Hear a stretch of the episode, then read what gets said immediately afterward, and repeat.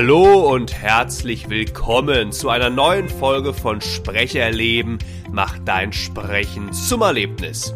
Ich freue mich sehr, dass ihr wieder einmal eingeschaltet habt und meiner Stimme lauscht. In der heutigen Episode wird unsere Zielgruppe komplett im Fokus stehen, denn wir beschäftigen uns heute mit der berühmt-berüchtigten, hörerzentrierten Überzeugungsrede. Was ist das Ziel und der optimale Aufbau dieser besonderen Redegattung und was müssen wir alles beachten, wenn wir unsere Zuhörerschaft im positiven Sinne beeinflussen wollen, um sie von bestimmten Problemlösungen und Handlungen zu überzeugen? Das erfahrt ihr in den nächsten Minuten. Seid also gespannt, hört gut zu und dann werden sich eure rhetorischen Fähigkeiten noch heute vervielfältigen. Also schnallt euch an, wir legen los.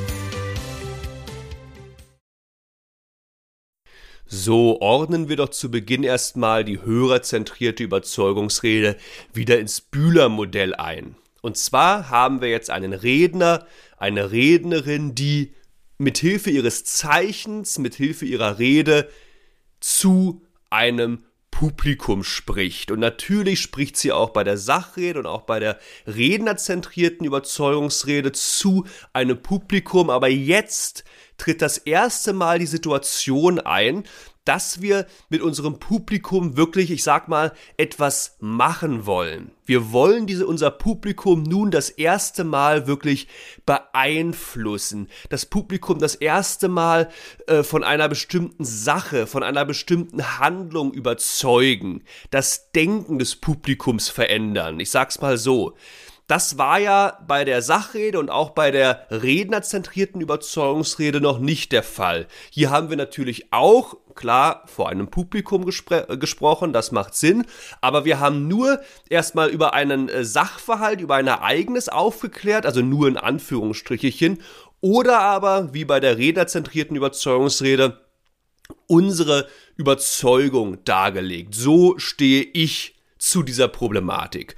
Und jetzt versuchen wir aber das erste Mal nicht nur rein akustisch zu unserem Publikum zu sprechen, sondern das Publikum auch wirklich zu beeinflussen, im positiven Sinne zu beeinflussen. Wir wollen es nicht manipulieren, sondern wir wollen dem Publikum helfen, besti ein bestimmtes Problem zu lösen und sich unserer Überzeugung anzuschließen. Deswegen jetzt auch nicht mehr die rednerzentrierte, sondern die hörerzentrierte Überzeugungsrede.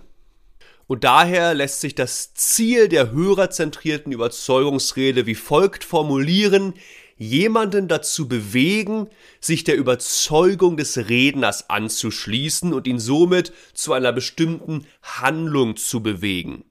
Dies setzt die Fähigkeit voraus, sich in den Hörer einzufühlen und hineinzudenken, damit im Laufe der Rede eine Argumentation entsteht, die auf der Interessenslage der Hörer basiert. Und erst wenn der Hörer sich verstanden fühlt, entsteht Vertrauen und die Bereitschaft, sich überzeugen zu lassen. Das wird heute wirklich, ich habe es zu Beginn gesagt, die Zielgruppe muss im Fokus stehen. Das ist heute die allerwichtigste Basis von allen. Wir müssen aus Hörersicht argumentieren. Wir müssen aus Hörer, aus Hörerinnensicht äh, denken, uns in die Hörer hineinversetzen und aus ihrer Sicht argumentieren. Es geht jetzt nicht mehr darum, dass einfach wir aus Rednersicht, wir sehen das so, das ist unser Problem, das sind für uns auch die negativen Konsequenzen, deswegen müssen wir handeln. Nein, wir müssen uns in die Rolle des Hörers hineinversetzen, denn wenn wir das nicht tun, wird sich niemand überzeugen lassen.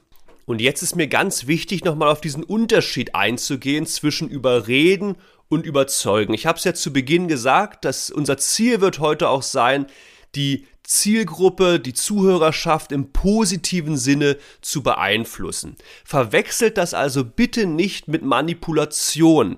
Wir möchten nicht die Zielgruppe manipulieren und sie zu Dingen zu bewegen, die sie eigentlich gar nicht wollen und die im Endeffekt wieder nur uns eigentlich weiterhelfen. Das ist nicht das Ziel. Das würde ich sag mal, die Grenzen der Rhetorik, die ich lehren möchte, eine gute ethische Rhetorik verletzen. Wir wollen also nicht überreden. Erinnert euch, was bedeutet überreden? Wir wollen also nicht dem Hörer unsere Überzeugung aufdrücken und ob der, ob die, diese Überzeugung dem Hörer jetzt hilft oder nicht und ob er sie nachvollziehen kann, ist eigentlich nebensächlich.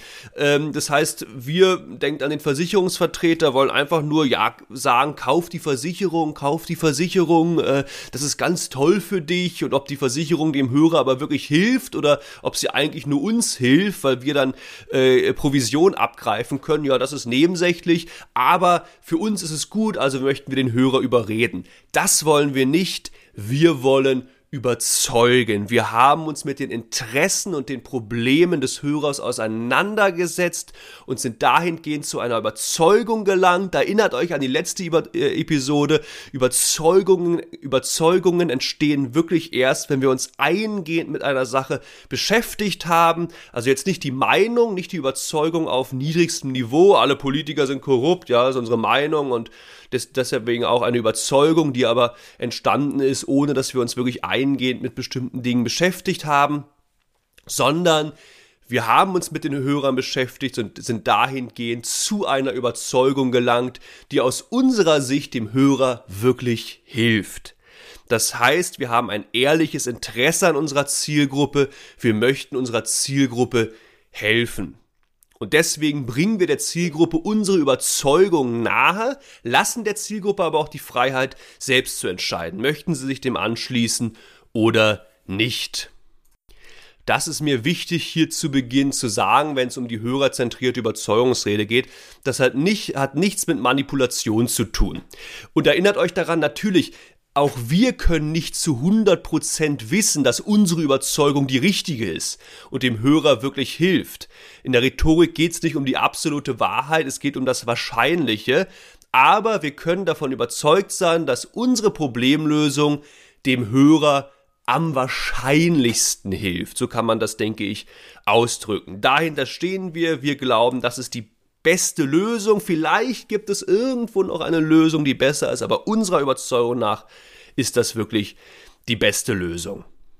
Das also mal als einleitende Worte. Und jetzt stelle ich euch mal die gesamte Struktur, die gesamten Redebausteine der hörerzentrierten Überzeugungsrede vor, bevor ich dann nach und nach die einzelnen Arbeitsschritte vorstelle und wir uns gemeinsam unsere erste hörerzentrierte Überzeugungsrede erarbeiten werden, die ich dann fortlaufend einmal komplett im Sahnehäubchen oder als Sahnehäubchen präsentieren werde.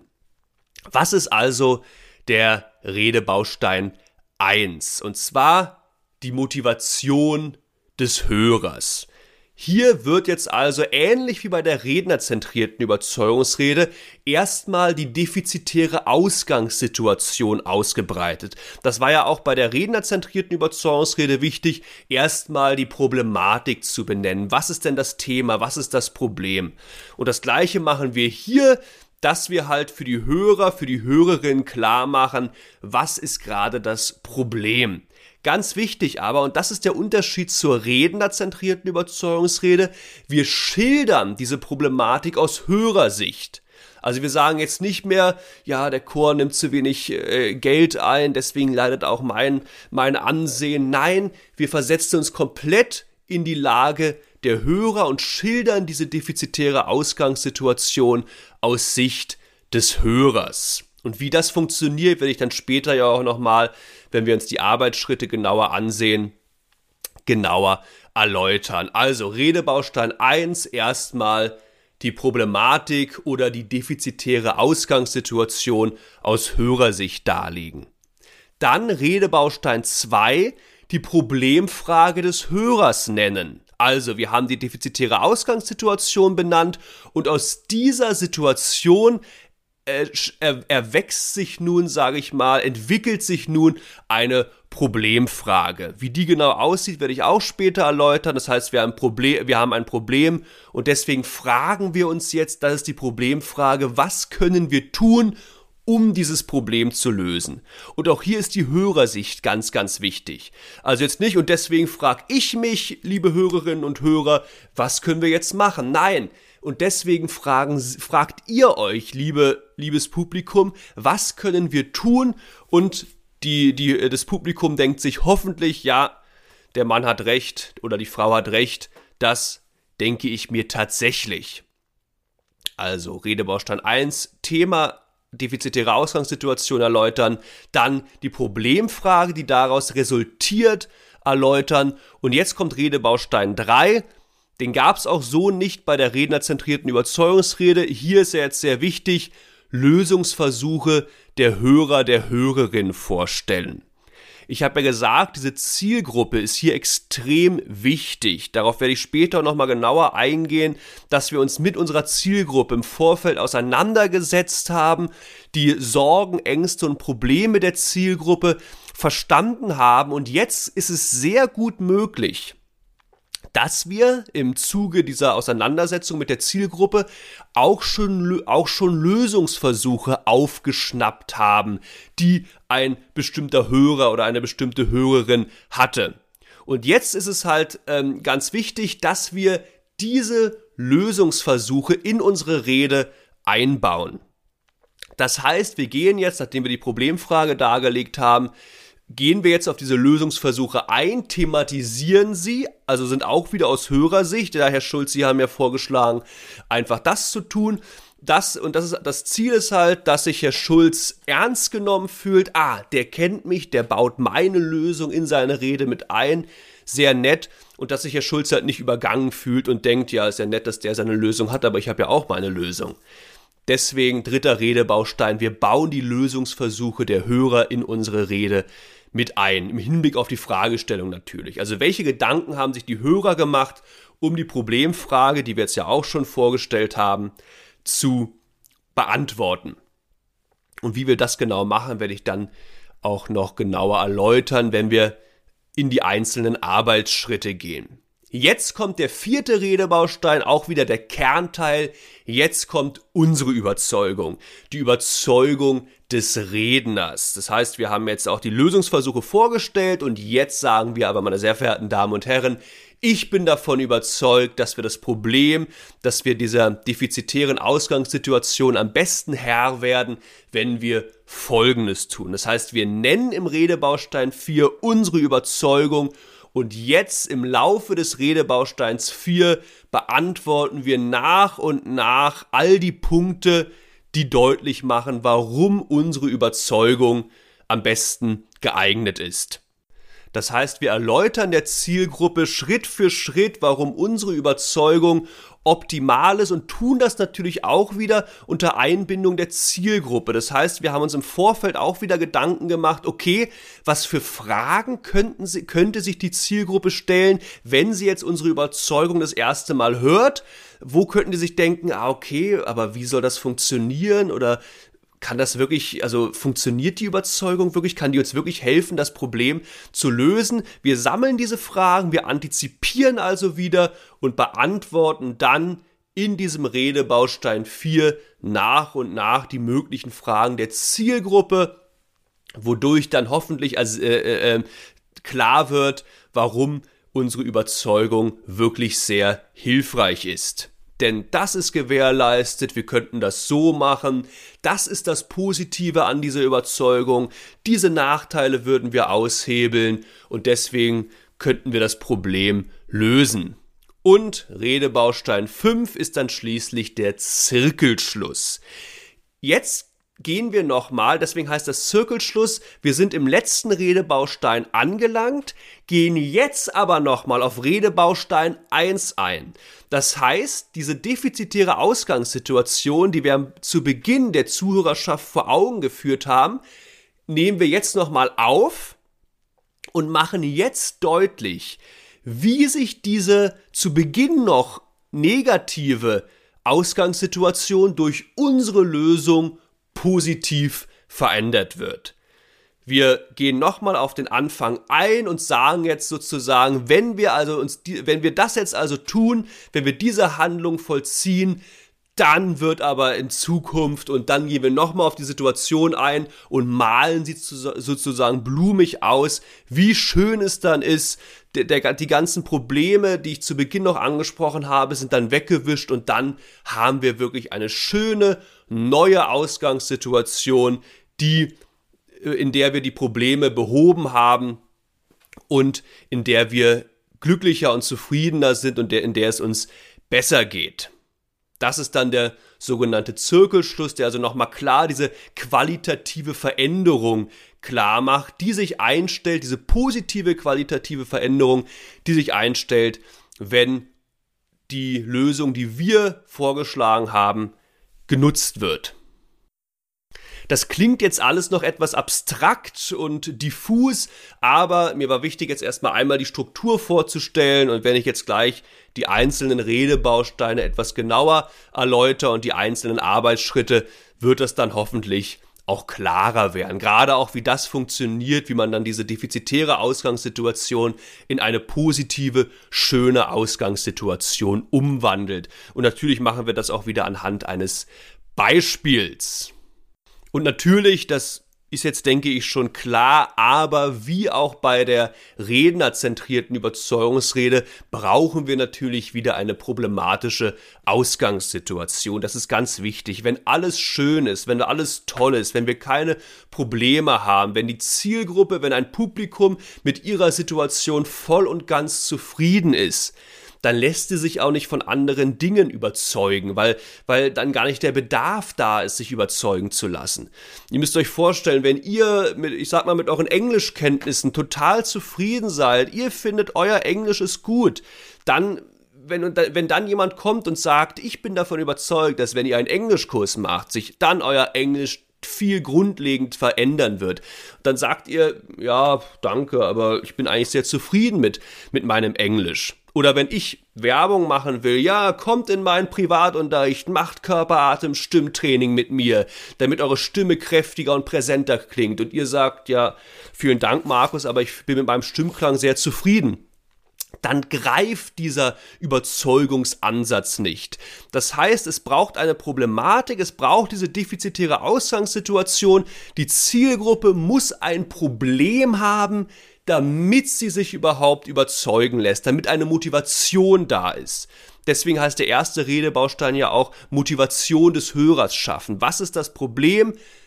Was, was, was, was angegangen werden muss und was ist die, die Motivation des Hörers, die dahinter steckt.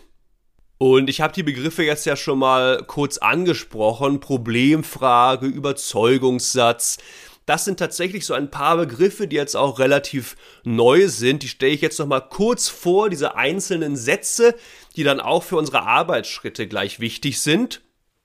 Als erstes die Problemfrage die, das sind halt immer so Formeln, die wir dann auch sehr, also so grammatikalische Formeln, die wir dann auch sehr gut nutzen können, auch direkt für unsere Rede. Die Problemfrage ist halt die Frage, die sich die Zielgruppe stellt und die kann man immer sehr gut einleiten mit, was können wir tun, um und dann kommt je nach Beispiel, um etwas Bestimmtes zu erreichen, um finanziell besser aufgestellt äh, zu sein, um uns weniger Sorgen um unsere Mutter im Altersheim zu machen, was auch immer, je nachdem, was dann gerade das Thema, je nachdem, was dann gerade die Problematik ist. Problemfrage, was können wir tun, um etwas Bestimmtes zu erreichen?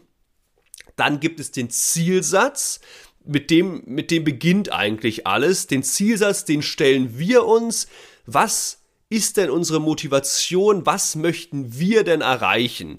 Das heißt, der Zielsatz, der lässt sich immer grammatikalisch ein, äh, aufbauen mit ich möchte meine Hörer dazu motivieren, etwas Bestimmtes zu tun. Weil das ist ganz wichtig, dass wir uns darüber Gedanken machen, was ist denn unsere Überzeugung? Zu was möchten wir die Zielgruppe denn motivieren? Und deswegen erarbeiten wir uns diesen Zielsatz auch immer gleich zu Beginn, sage ich gleich auch nochmal mehr zu. Das ist also der Zielsatz. Dann gibt es den Zielsatz mit hörerorientierter Begründung. Das ist dann sozusagen die Kombination aus Problemfrage und Zielsatz. Die grammatikalische Formel wäre hier, ich möchte meine Zuhörer dazu motivieren, etwas Bestimmtes zu tun, um etwas Bestimmtes zu erreichen. Diese, was sie tun sollen, kommen ja im Zielsatz vor und was sie, erreichen, was sie erreichen möchten, kommt ja in der Problemfrage vor.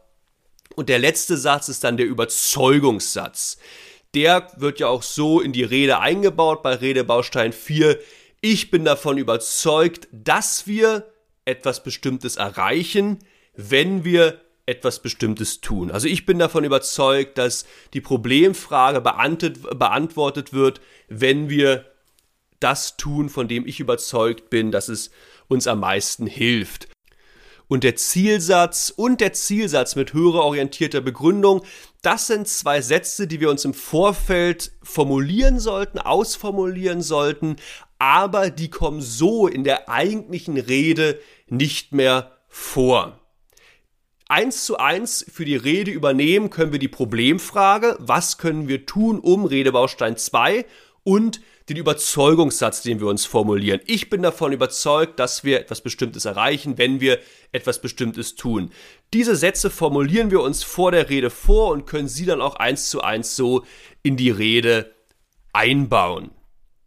Das also jetzt zu den vier Sätzen, die für die hörerzentrierte Überzeugungsrede eine Rolle spielen. Und jetzt kommen wir also zu Arbeitsschritt 1 zum Erarbeiten einer hörerzentrierten Überzeugungsrede. Womit fangen wir an? So, und bei der rednerzentrierten Überzeugungsrede war es ja so, dass wir einfach nur unsere persönliche Sichtweise äh, vorgestellt haben, die stand im Vordergrund und jetzt aber bei der hörerzentrierten Überzeugungsrede wird die Zielgruppe, die Zuhörerschaft stärker in den Vordergrund gestellt. Und der erste Arbeitsschritt heißt nun, aus der Anlasssituation heraus einen Zielsatz formulieren. Das heißt, wir beschäftigen uns mit der Zielgruppe. Was ist das Problem der Zielgruppe? Wo hapert es da und was ist nun unser unsere Überzeugung, was ist unser Ziel, zu was möchten wir die Zuhörerschaft motivieren.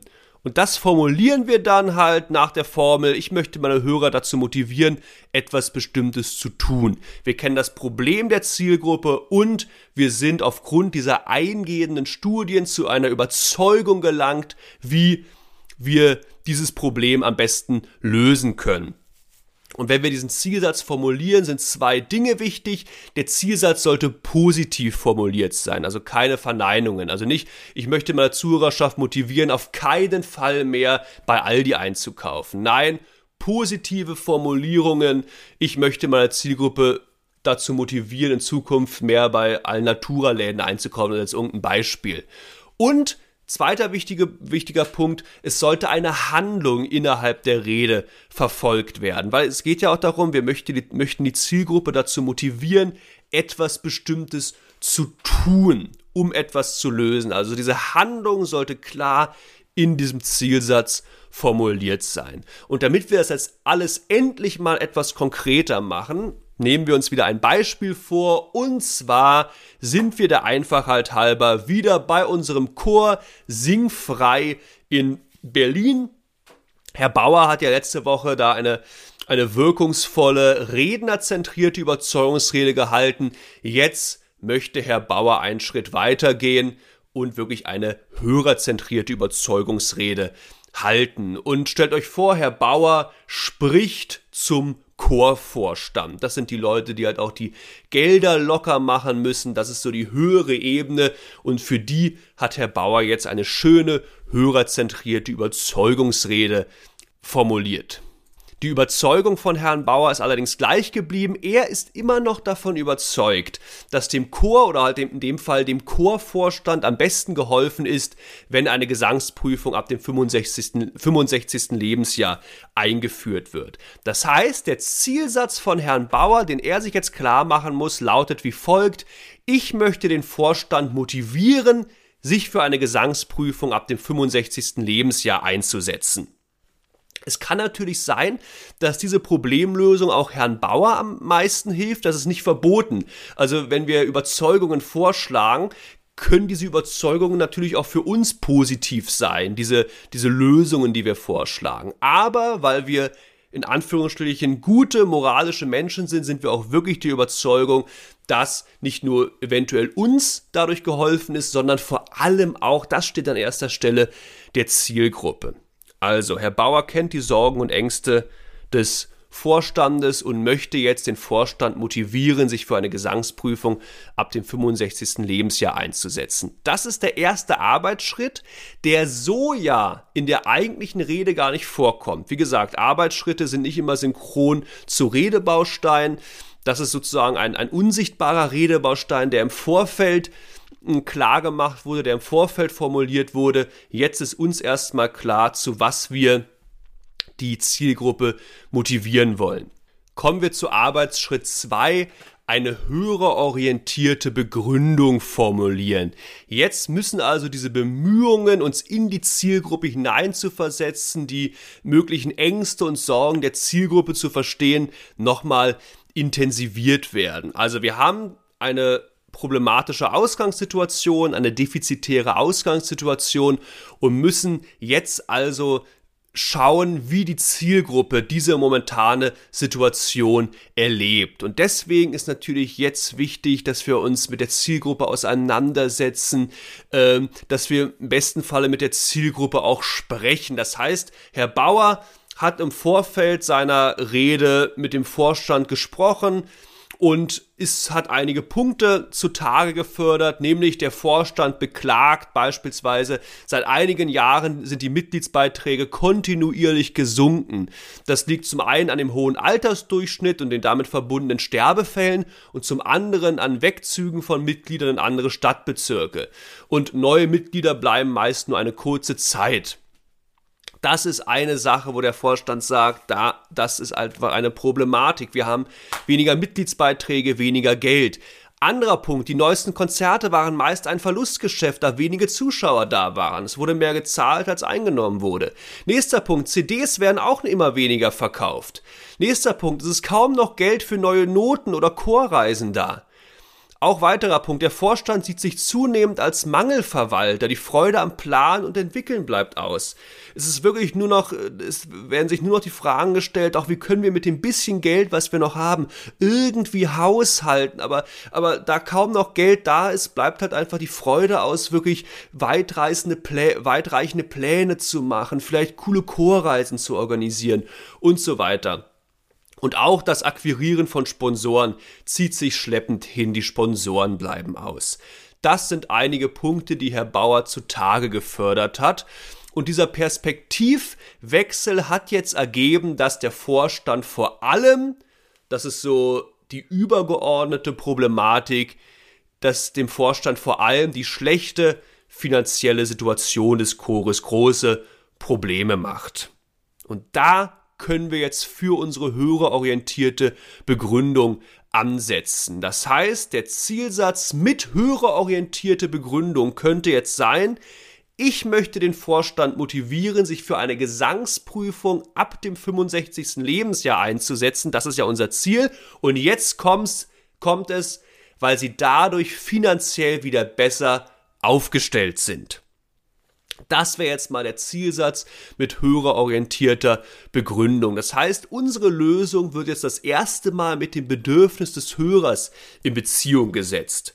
Und wenn das dann gleich auch in der, in der eigentlichen Rede dann zur Sprache kommt, ja, wir sind wieder finanziell besser aufgestellt, wenn wir eine Gesangsprüfung machen, dann, dann kollidieren diese beiden Dinge ja sozusagen etwas miteinander und dann kann es sein, dass das Publikum sich erstmal denkt, was, was hat das eine mit dem anderen zu tun? Gesangsprüfung, dadurch haben wir wieder mehr Geld, verstehe ich jetzt nicht. Und unsere Aufgabe als Redner ist es dann, diese möglichen Fragen, die sich dann ergeben, nach und nach aufzulösen bzw. zu beantworten, sodass nach und nach ein Fragezeichen nach dem anderen aufgelöst wird und sich die Zielgruppe denkt, ah, jetzt macht es Sinn. Gute Lösung.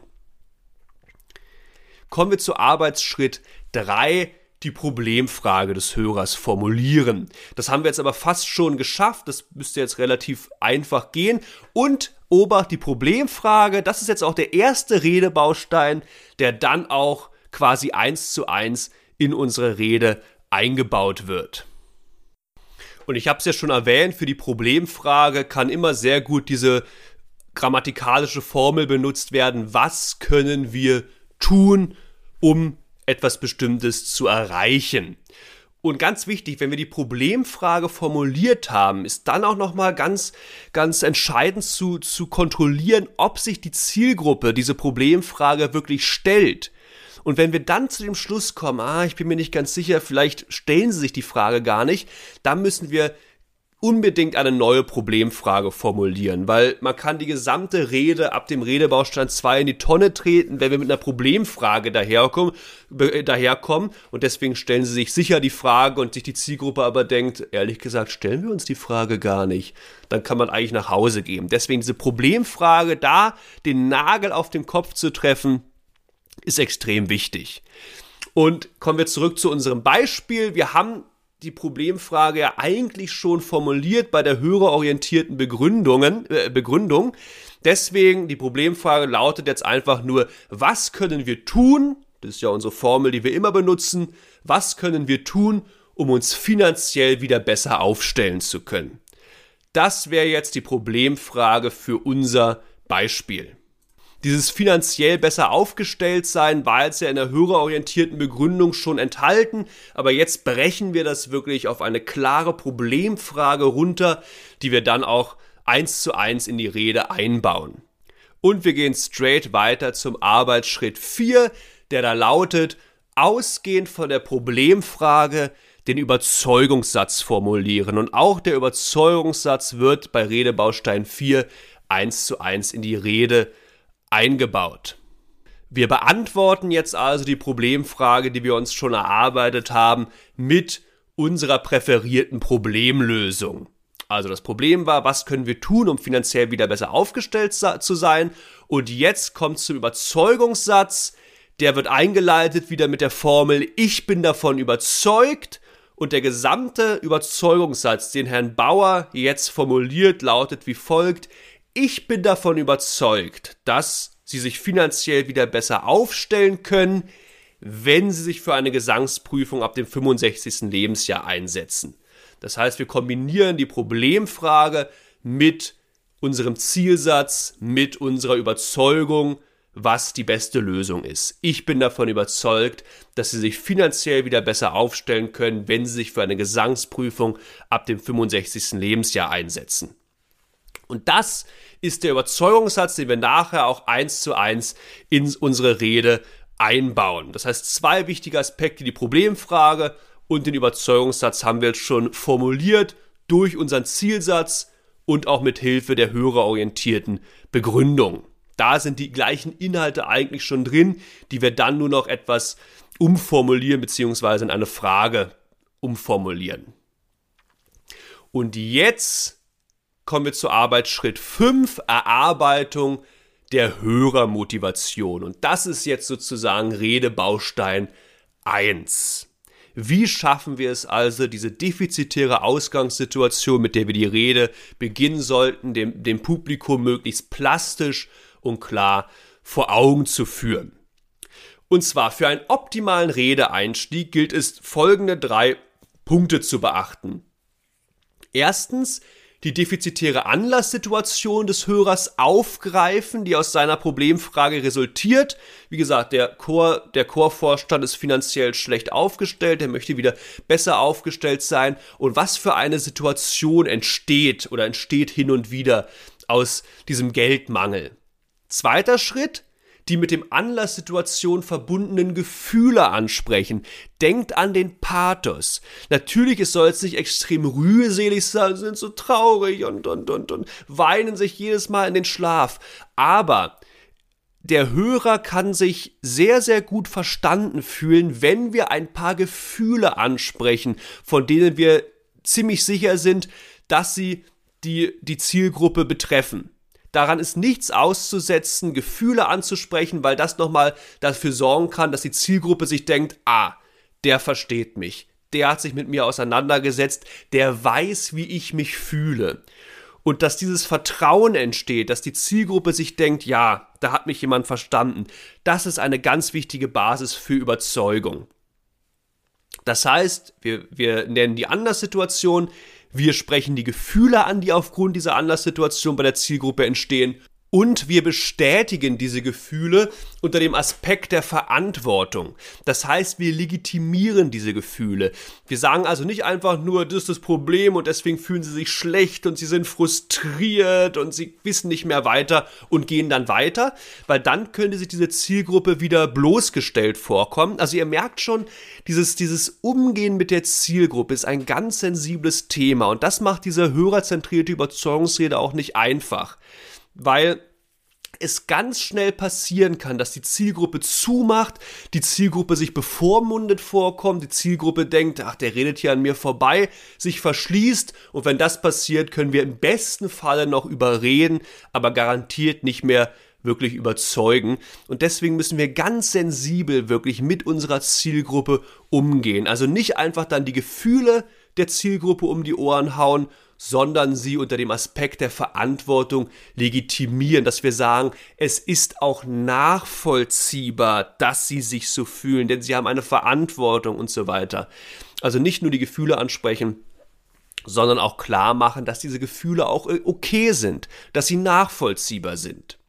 Schauen wir uns nochmal den ersten Aspekt an, diese Anlasssituation des Hörers aufgreifen. Übrigens dieser Redebaustein 5.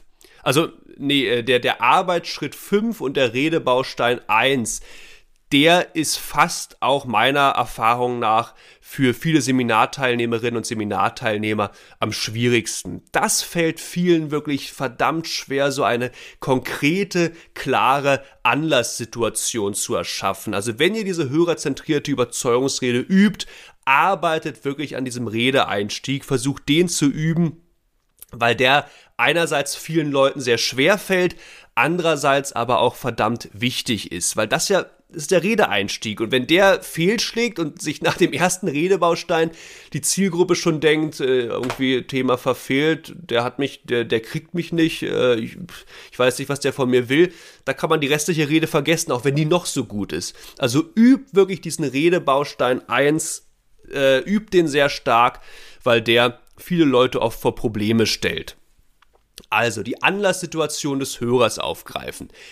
Der Redner hat sich mit der Zielgruppe auseinandergesetzt und, und weiß deswegen auch, in welchen Situationen dieses Problem, was die Zielgruppe hat, in erster Linie oft zutage kommt.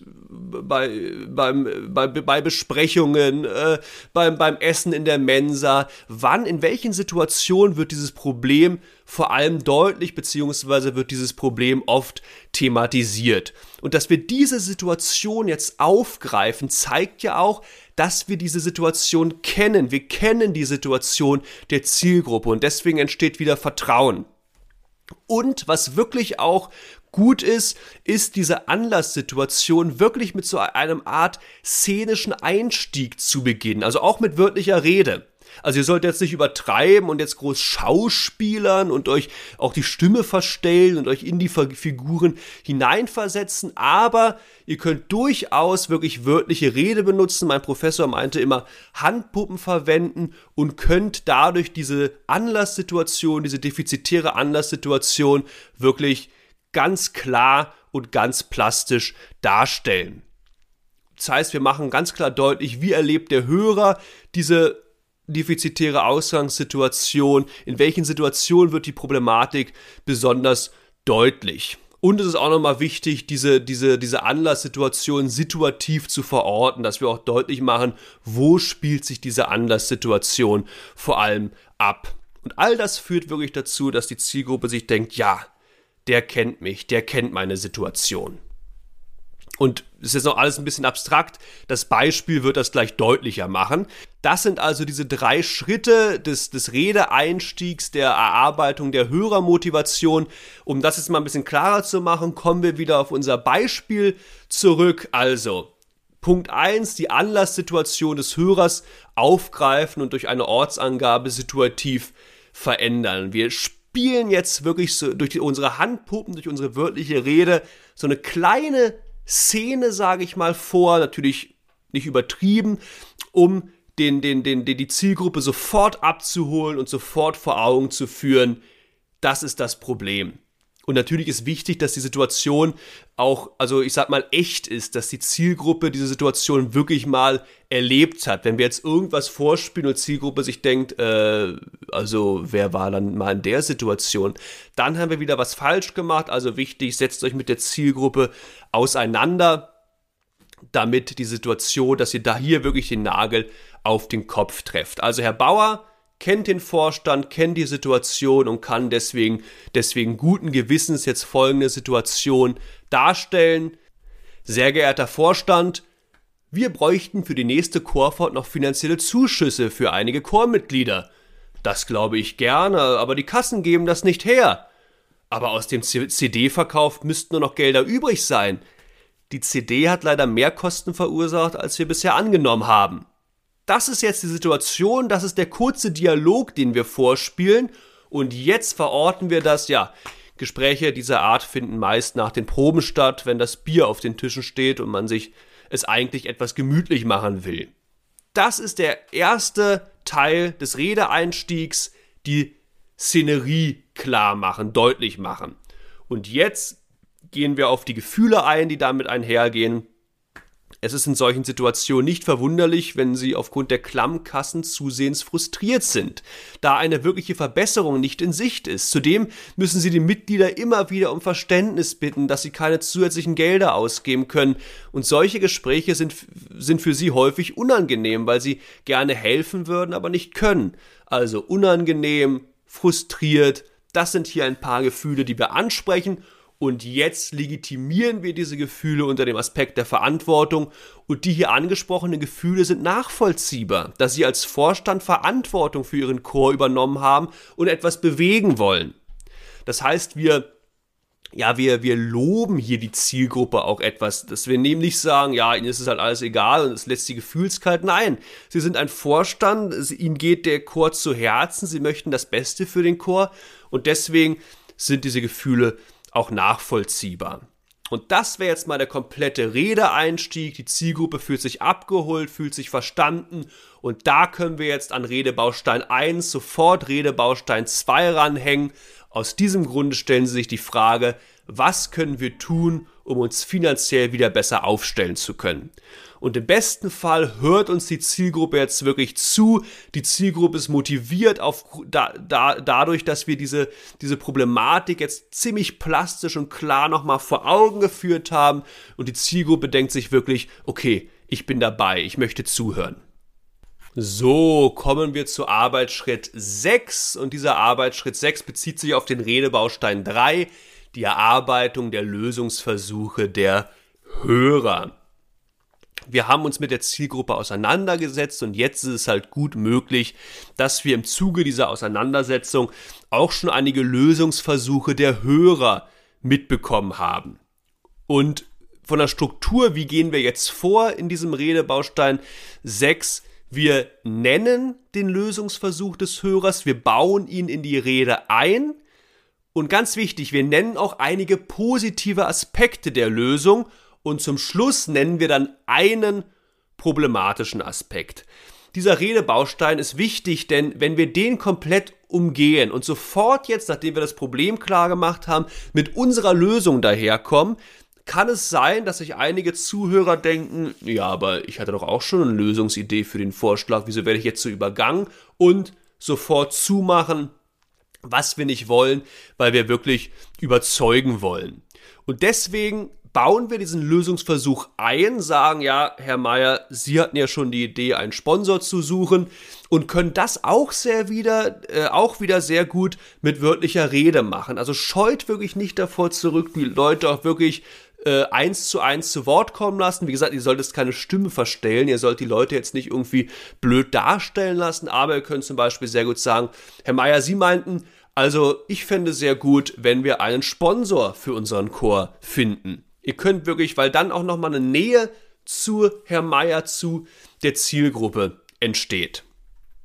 Und jetzt, also der Lösungsvorschlag wird genannt und Jetzt ist natürlich wichtig, dass wir den Lösungsvorschlag nicht nur nennen, aber dann sofort abwatschen. Ja, aber es ist natürlich kompletter Blödsinn, was sie erzählen, weil das ist das Problem und das ist das Problem und das ist das Problem ja auch noch, weil sich dann Herr Meier auch wieder denkt, ja, äh, Danke dafür, dass ich jetzt hier wie ein Idiot behandelt werde.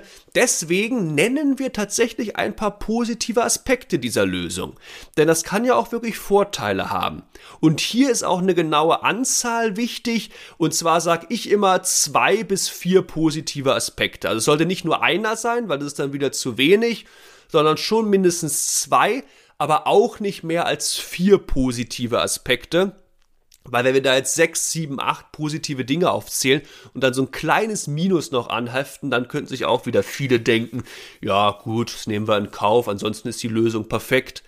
Deswegen Lösungsversuch nennen, zwei bis vier positive Aspekte nennen und dann, und auch hier ist die Anzahl wichtig, wirklich nur einen problematischen Aspekt nennen. Vielleicht gibt es mehr problematische Aspekte, kann sein, aber wir nennen nur einen, weil wir den, denjenigen, der diese Lösung vorgeschlagen hat, nicht vorführen wollen. Aber das ist natürlich das Problem und das haben sie ja auch nicht bedacht und deswegen ist das auch problematisch. Also zwei bis vier positive Aspekte und ein negativer Aspekt. Gehen wir nochmal auf das Beispiel ein.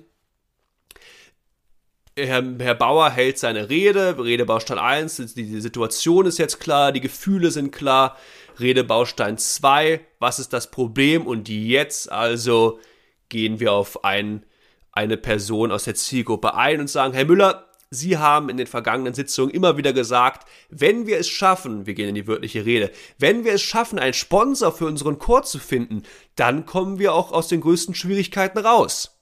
Das ist der Zielvorschlag, das ist der Vorschlag von Herrn Müller. Jetzt Nennung einiger positiver Aspekte. Erster positiver Aspekt. Der Chor unserer Partnerstadt hat mit einem Sponsor geschafft, wieder stärker den künstlerischen Anforderungen des Chores gerecht zu werden. Erster positiver Aspekt. Zweiter, mit einem Sponsor hätten wir zugleich einen Werbeträger, der uns auch nach außen wieder stärker präsent macht. Wunderbar. Zweiter positiver Aspekt.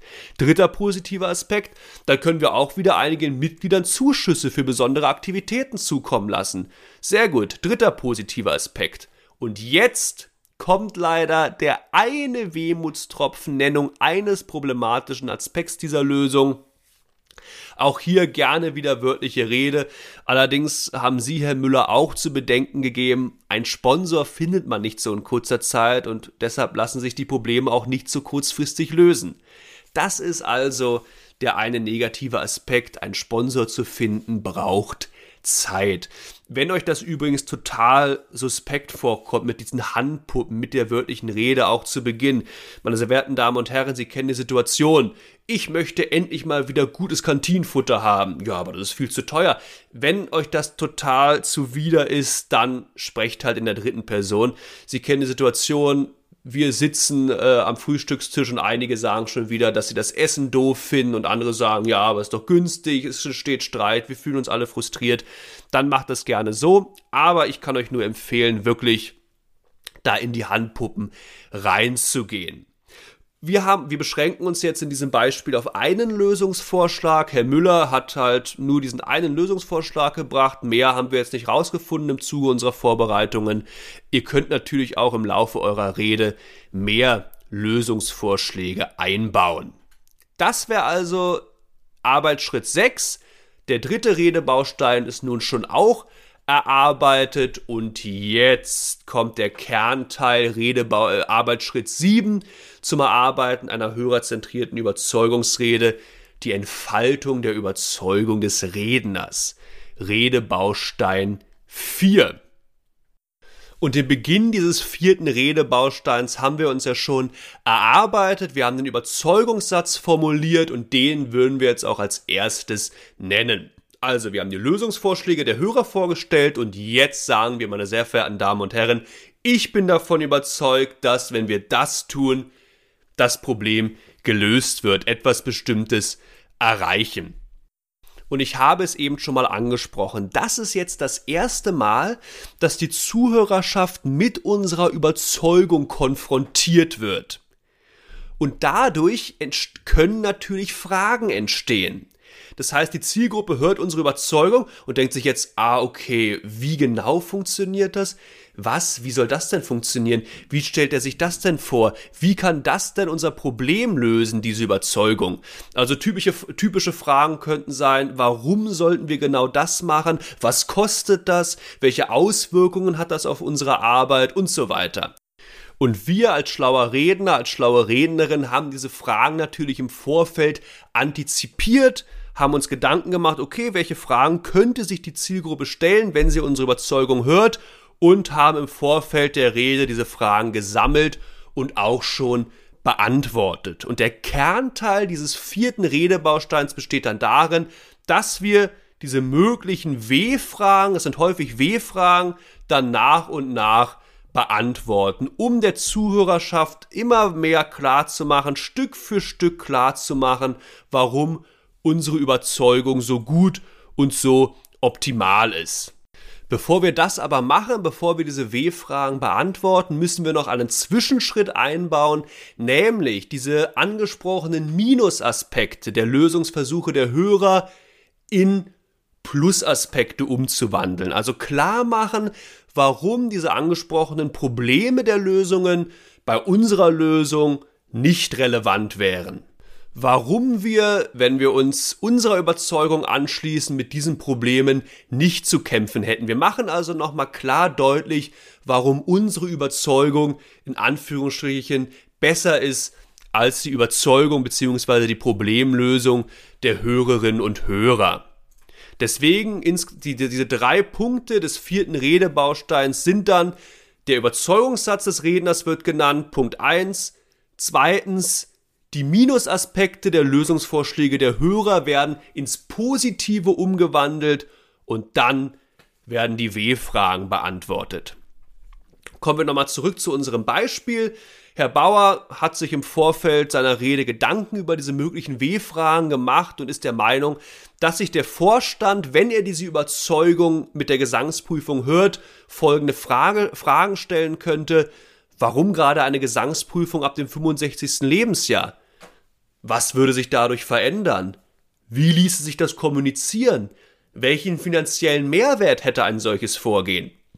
Und dann kann er nun diese W-Fragen für sich beantworten und die Antworten in die Rede dann mit einbauen. Soweit also zum Redebaustein 4. Wie genau diese W-Fragen dann beantwortet werden, das würde ich einfach ins Sahnehäubchen dann reinnehmen. Das, das muss ich jetzt nicht, nicht doppelt gemoppelt hier beantworten, aber ich hoffe, diese klare Struktur des Redebausteins 4 ist klar geworden. Und schließlich kommt der Arbeitsschritt 8 zum Erarbeiten einer hörerzentrierten Überzeugungsrede. Der letzte Arbeitsschritt. Jetzt wird der Redeschluss bzw. der Zirkelschluss erarbeitet. Redebaustein 5. Und ich habe ja schon mal erwähnt, dass jetzt diese problematische Ausgangssituation nochmal aufgegriffen wird. Also, was war die Ausgangssituation? Wir bräuchten für die nächste Chorfahrt noch finanzielle Zuschüsse für einige Chormitglieder. Ja, das glaube ich gerne, aber die Kassen geben das nicht her. Aber aus dem CD-Verkauf müssten nur noch Gelder übrig sein. Ja, die CD hat leider mehr Kosten verursacht, als wir bisher angenommen haben. Das war die problematische Ausgangssituation. Der, Chor ist, der Chorvorstand ist frustriert. Äh, diese Gespräche sind unangenehm.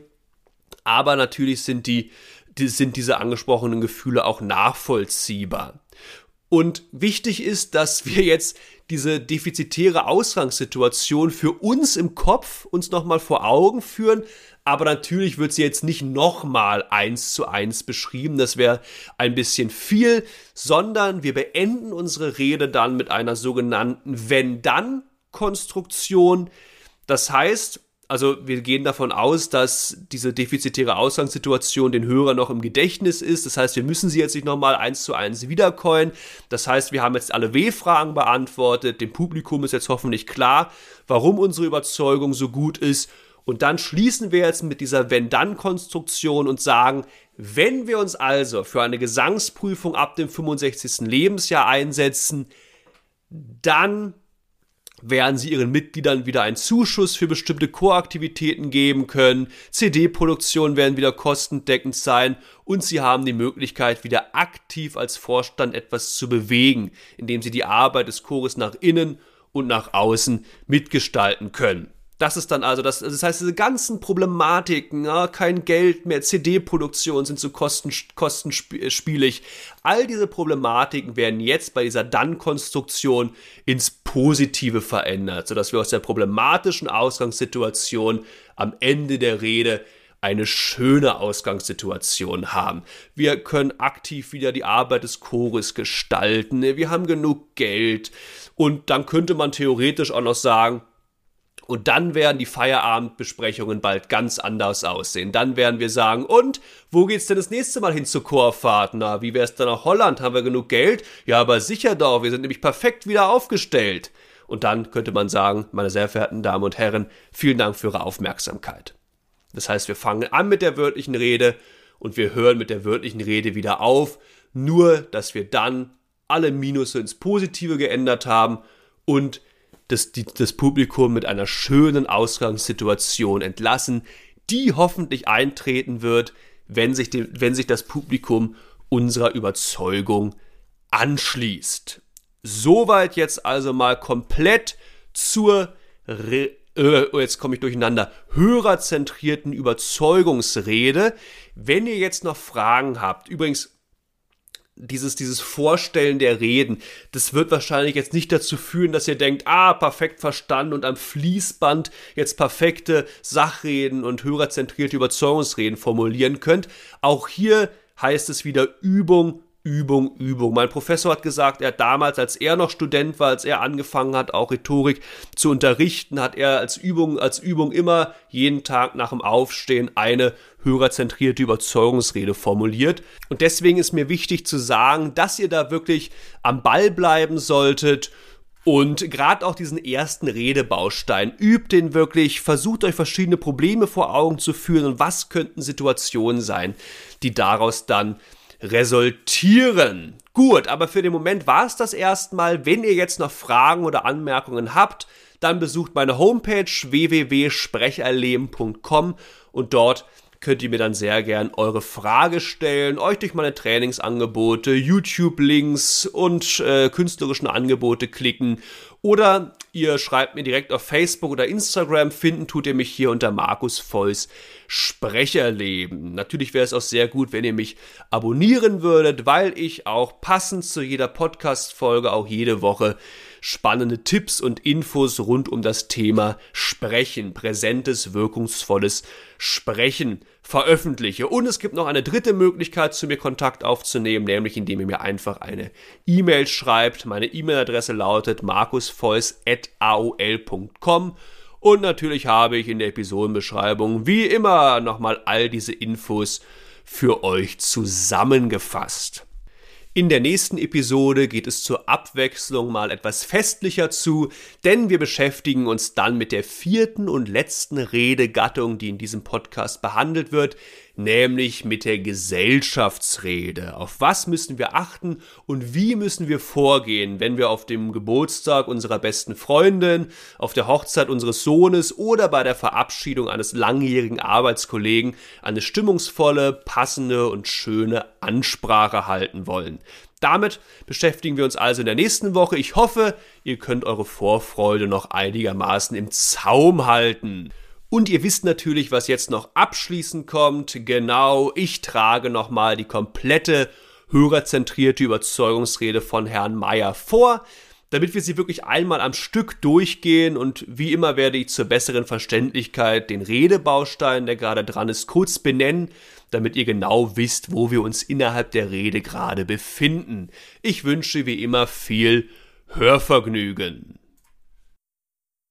So, Redebaustein 1, Motivation der Hörer. Liebe Vorstandskolleginnen und Vorstandskollegen, wir bräuchten für die nächste Chorfahrt noch finanzielle Zuschüsse für einige Chormitglieder. Das glaube ich euch gerne, aber die Kassen geben das nicht her. Aber aus dem CD-Verkauf müssen doch noch Gelder übrig sein. Ja, die CD hat mehr Kosten verursacht, als wir bisher eingenommen haben. Gespräche dieser Art finden meist nach Proben statt, wenn das Bier auf den Tischen steht und man es sich eigentlich gemütlich machen will. So, das wäre der erste Teil des ersten Redebausteins. Wir haben eine klare Situation mit wörtlicher Rede erschaffen. Jetzt Gefühle. Es ist in solchen Situationen nicht verwunderlich, wenn sie zusehends frustriert sind und eine wirkliche Verbesserung nicht in Sicht ist.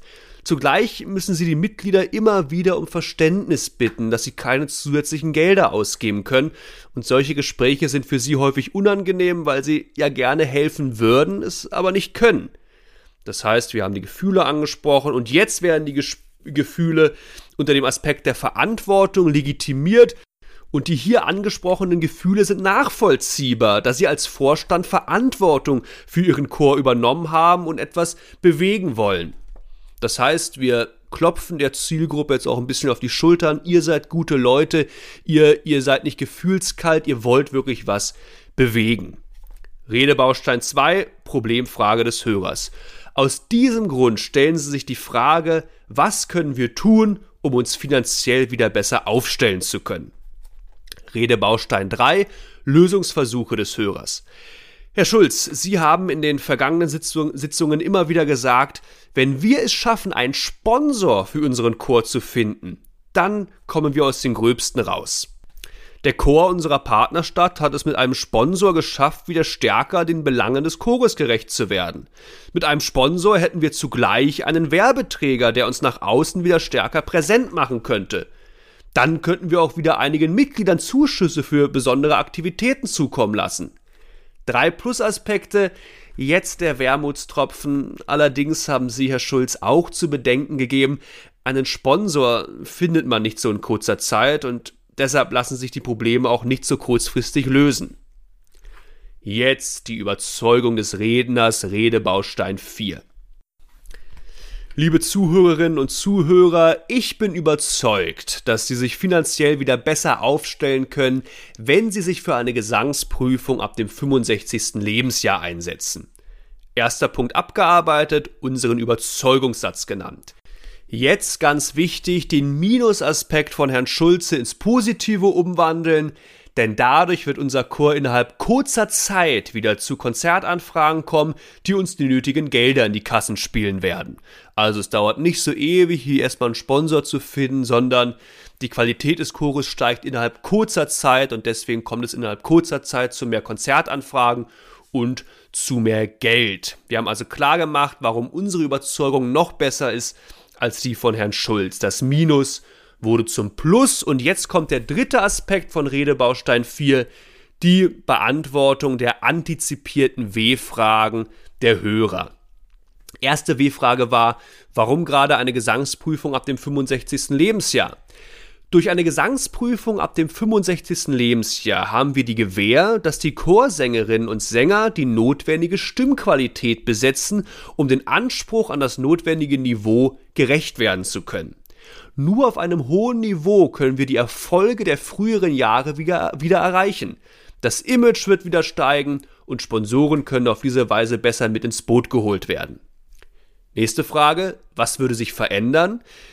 Dies würde zu einem veränderten Chorbewusstsein führen. Klar wäre, dass wir nicht vorrangig ein geselliger Verein sind, sondern ein auf Leistung hin konzentrierter Chor, der ein breites Repertoire abdecken kann, was mit den momentanen Stimmen nicht mehr möglich ist. Das Selbstbewusstsein des Chores würde wieder steigen, es würde nicht mehr die Erinnerung an die guten alten Zeiten vorherrschen, sondern Gegenwart und Zukunft stünden wieder mehr im Zentrum. Letztlich werden die Chormitglieder wieder mehr Freude am Singen haben, wenn sie merken, dass sie wieder Erfolg haben. Nächste Frage, wie ließe sich das kommunizieren? Wir werden diesen Schritt am besten auf einer unserer Chortage ansprechen. Dabei wird es darauf ankommen, dass die Mitglieder unseres Chores nicht das Gefühl vermittelt bekommen, dass sie bei nicht mehr ausreichender Stimmqualität den Chor verlassen müssen. Vielmehr wird es darum gehen, den Sängerinnen und Sängern deutlich zu machen, dass wir eine große Chorfamilie sind, in der jeder willkommen ist, aber nicht nur aktiv, sondern auch passiv in den vielen Bereichen, die für unseren Chor notwendig sind, wie zum Beispiel Öffentlichkeitsarbeit, Konzertorganisation, Vorbereitung und Durchführung von Konzertreisen und so weiter. Welchen finanziellen Mehrwert hätte ein solches Vorgehen? Wenn wir diesen Weg einschlagen, werden wir einen Chor haben, der sich wieder finanziell tragen wird. Die Anfragen nach Konzerten werden wieder kommen, neue Sängerinnen und Sänger werden sich bewerben und damit natürlich auch Mitgliedsbeiträge zahlen und nicht mehr aktive Sänger können in der Öffentlichkeitsarbeit mitwirken. Soweit also zu Redebaustein 4. Die W-Fragen wurden soweit beantwortet und jetzt kommen wir zum Redebaustein 5, dem abschließenden Zirkelschluss. Wir werden also diese defizitäre Minus-Ausgangssituation, die wir am Anfang ausgebreitet haben, jetzt ins Positive wenden. Wenn Sie sich für eine Gesangsprüfung ab dem 65. Lebensjahr einsetzen, dann werden sie wieder Mitgliedern einen Zuschuss für bestimmte Choraktivitäten geben können. CD-Produktionen werden wieder kostendeckend sein und sie haben die Möglichkeit, wieder aktiv als Vorstand etwas zu bewegen, indem sie die Arbeit des Chores nach innen und nach außen mitgestalten können. Und entweder könnten wir die Rede jetzt beenden oder wir gehen nochmal in die wörtliche Rede und sagen, und dann werden die Feierabendgespräche in Zukunft ganz anders aussehen, dann werden wir gut gelaunt beisammensitzen und vielleicht fragt dann Martina, und wohin geht's zur nächsten Reise? Und äh, Martin antwortet, naja, wie wär's nach Holland? Genug Geld haben wir ja jetzt. Vielen Dank für eure Aufmerksamkeit. Und das wäre jetzt also mal eine komplette hörerzentrierte Überzeugungsrede, die wir mit einer schönen positiven Situation beenden. Am besten in der wörtlichen Rede, wenn euch das nicht, wenn euch das nicht liegt, auch nicht schlimm. Aber wir machen ganz klar, wie sich diese Situation verändert, wenn sich die Hörerinnen und Hörer unserer Überzeugung anschließen. Und das ist dann eine wunderbare Basis dafür, dass der Chorvorstand wirklich sagt, ja, der Mann hat recht, wir werden uns für eine Gesangsprüfung ab dem 65. Lebensjahr einsetzen.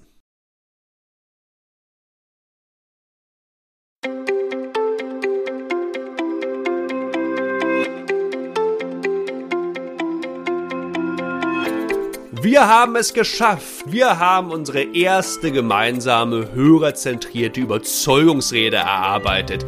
Ich freue mich, dass ihr so lange durchgehalten habt und wünsche euch viel Erfolg bei den weiteren Überzeugungsreden, die ihr hoffentlich in naher Zukunft erarbeiten werdet. Wenn ihr dazu Fragen habt, meldet euch einfach und ansonsten habt noch einen schönen Tag, genießt das Leben und dann hören wir uns nächste Woche auch schon wieder. Bis dahin macht es gut. Es grüßt euch euer Markus.